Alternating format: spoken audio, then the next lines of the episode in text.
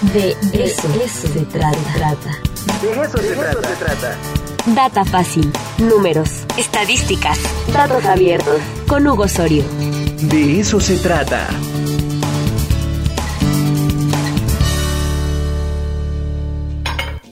Bueno, ya está con nosotros Hugo Osorio. Vamos a revisar datos el día de hoy. A ver, ¿qué nos cuentas, querido Hugo? Buen día. ¿Qué tal, Ricardo? ¿Cómo estás? ¿Qué, tal el frío, eh? Está, eh, lloviendo sí, sabroso. Sí, sí, sí, sí, sí. La verdad es de respeto. vamos por una conchita y un chocolatito. Exactamente. Oye, estaba escuchando bien atento ahorita que hablaban también de, de los videojuegos. Eh, habría que, decirles también los beneficios que traen y no solo las limitaciones que le ponen de tres horas en China. Está, está, sí da para platicar muchas cosas. ¿eh? Muchas cosas, ¿no? Este, creo, no sé, sí, sí, sí provoca cierta adicción, pero también ha de haber un, trasfondo político. Ya sabes cómo son los chinos. Sí, sí, sí. Yo creo que estaban restando productividad y dijeron, ¿qué pasó? No, necesitamos más productividad y vamos a restarle horas a los videojuegos. Pero bueno, ya se analizará. Sí, bueno, hoy vamos a, revisar cómo están los datos. Eh, ya, ya regresaron a, clase los niños. De entrada, una, una buena noticia. Pina ya está presentando el reporte con las variables que habíamos mencionado. Lo empezaron a hacer a partir de la semana pasada.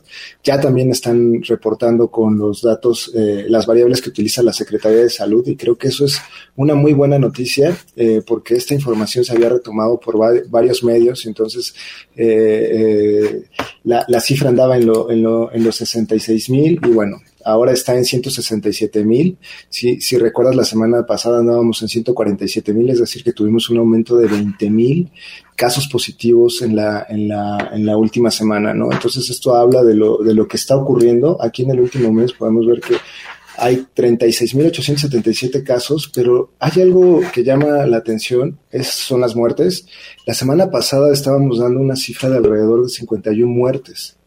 Es decir, que en una semana con el registro de muertes eh, es casi el doble lo que tenemos de muertes, ¿no? Entonces, este es un dato a tener en, cuenta de lo que está, está ocurriendo aquí en, el rango de edad de 0 a 17 años. Es algo eh, muy particular que a lo mejor eh, no, no se ve tanto el crecimiento porque si recordarás las muertes a lo largo de, a nivel nacional se han mantenido, eh, pero eh, si, si, te acuerdas, hasta hace una semana teníamos un pico por acá de 7 y ahorita ya tenemos picos de 10, ¿no? Eso, eso no estaba pasando en un día. Entonces eso nos habla un poquito de lo que es esta, esta nueva variante Delta y de lo que está ocurriendo. Las hospitalizaciones están en 1266, eh, no han aumentado tanto con respecto a lo que vimos. Eh, en, en, la anterior, pero eh, aquí vemos cómo eh, sigue habiendo un pico bastante alto. Hay que recordar que esta disminución que se observa aquí en realidad tiene que ver con que los datos pueden ir atrasados, ¿no? Entonces, bueno, aquí podemos ver esta, esta gráfica de muertes, que es lo que nos muestra en la última semana nacional, em, que, que, te decía, ¿no? Estábamos en 55 y ahora estamos en, en, en, 94, ¿no? Me parece que es un crecimiento bastante, bastante grande para, para una semana y bueno, aquí podemos ver más o menos cómo se ha movido por rangos de edad. Ahí sí que no hay mucho cambio, tampoco en, en, lo, en los positivos. Ahí eh, eh, eh, sigue teniendo la misma tendencia en los rangos de edad, solo que ahora ya tenemos 99.545 casos en el rango de 12 a 17 años 42.152 en el rango de 6 a 11 y, y 25.795 en el rango de 0 a 5 años. ¿no?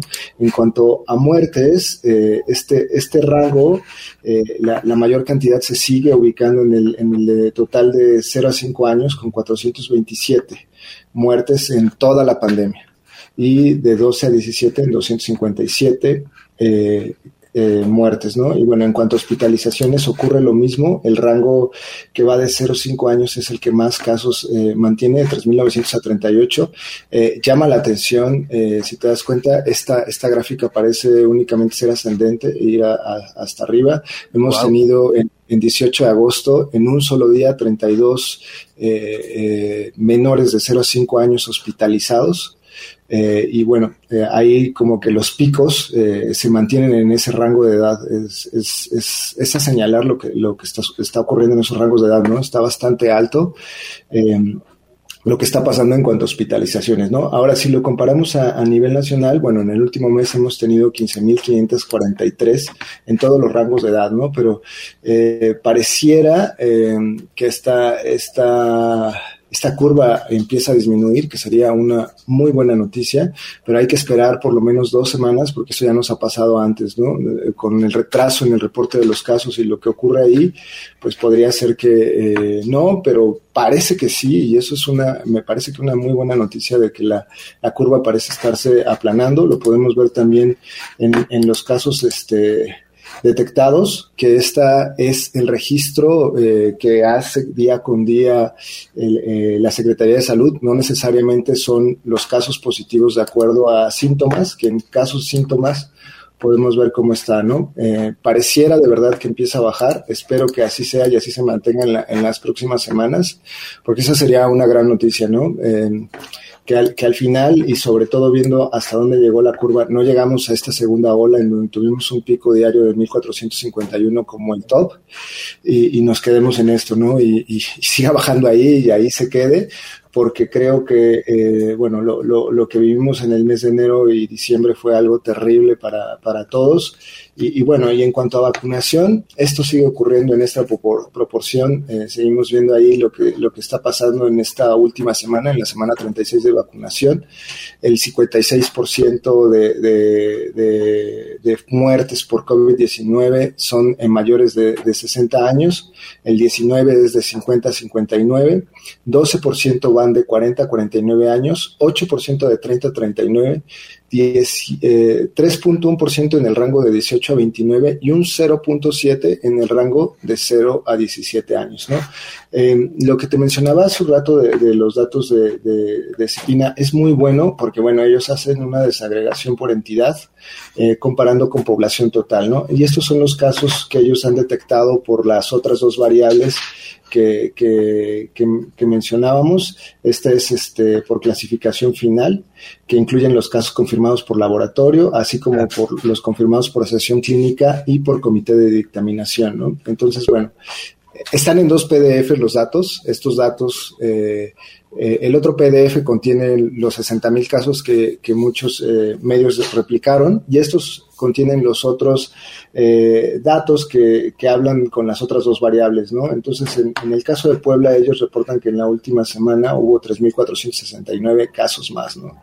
Entonces, esto eh, significa eh, un, un, un 1.70 del, del, total de las defunciones que hubo en, en, en, en el país, ¿no? O sea, eh, de, en, el, en, la entidad, perdón, eh, en la entidad del 1.70 de defunciones por SARS es de ese tamaño, ¿no? Eh, en relación a las que han ocurrido, ¿no? Y en cuanto a contagios acumulados, ellos identifican eh, en, con estas nuevas variables 3.469 positivos, que es un 0.16 del total de casos de contagio, ¿no? Es más o menos sí lo, lo, lo, que tenemos en estos datos que también son de la Secretaría de Salud y, bueno, eh, a, señalar lo que está pasando en, esta cuestión de los casos este, eh, muertes por COVID en niños, porque creo que sí es un, un, crecimiento bastante más, más grande de lo que ocurrió en el, el, en el último mes en los adultos, ¿no? Eh, que estamos hablando que es casi, casi el doble, ¿no? En, claro. en Nacional hemos tenido más o menos la misma cifra eh, durante el mes, pero en este rango de edad no. Y, y bueno, oh. estos son, son los datos que hay.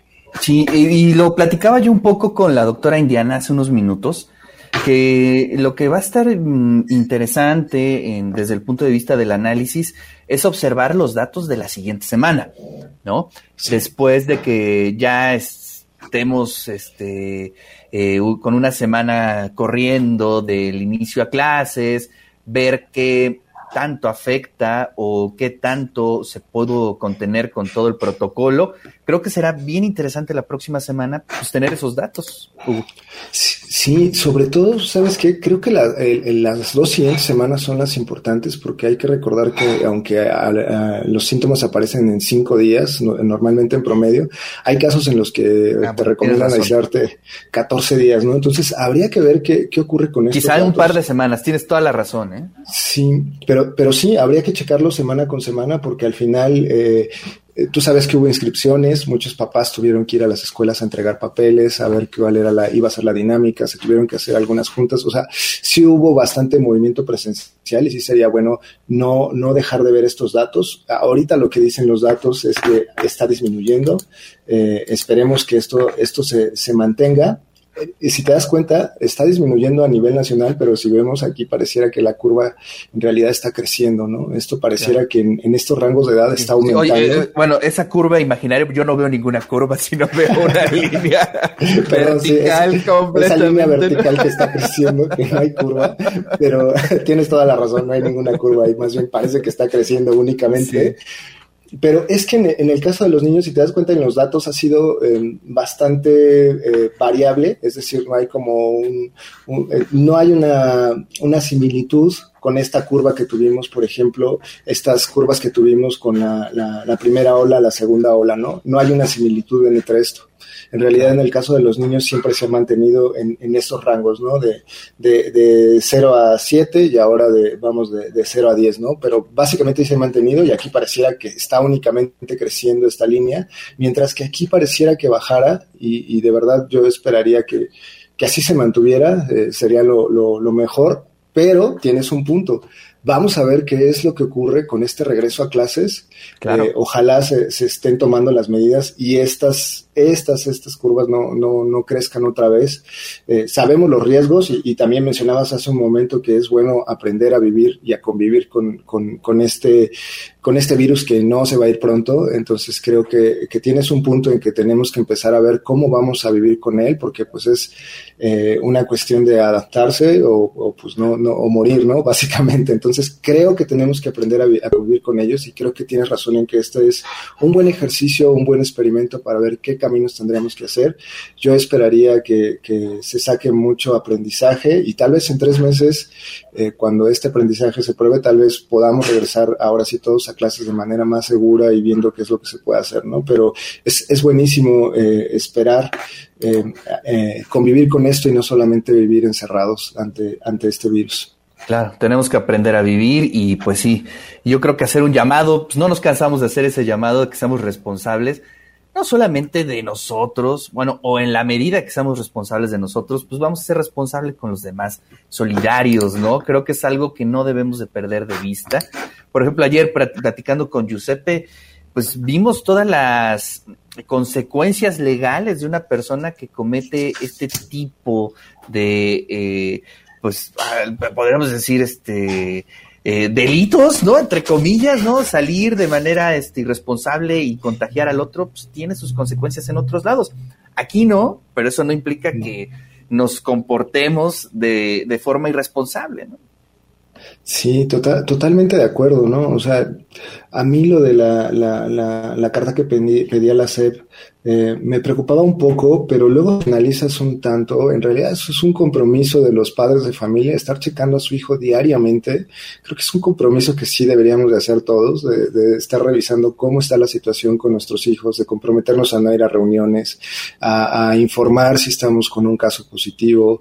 Eh, creo que es, es, es, una carta que, eh, aunque parece ser que ya no es obligatoria, sí tendríamos que firmar todos los padres de familia que decidimos que, que los hijos regresen de manera presencial, si es que lo decidieron, eh, pero creo que sí es buenísimo tomar esa conciencia y aunque estemos, sigamos en, en, línea, creo que es importante seguir con esas medidas para acelerar el regreso.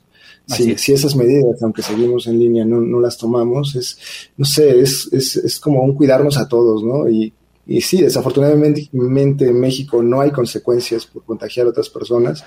Eh, ojalá las hubiera, pero más bien creo que queda en la conciencia de cada quien lo que, lo que estamos haciendo y cómo nos estamos cuidando para evitar contagiar a los demás.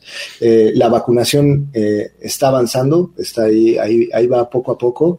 Eh, la verdad es que en Estados Unidos se está pidiendo que se acelere la vacunación en menores de edad.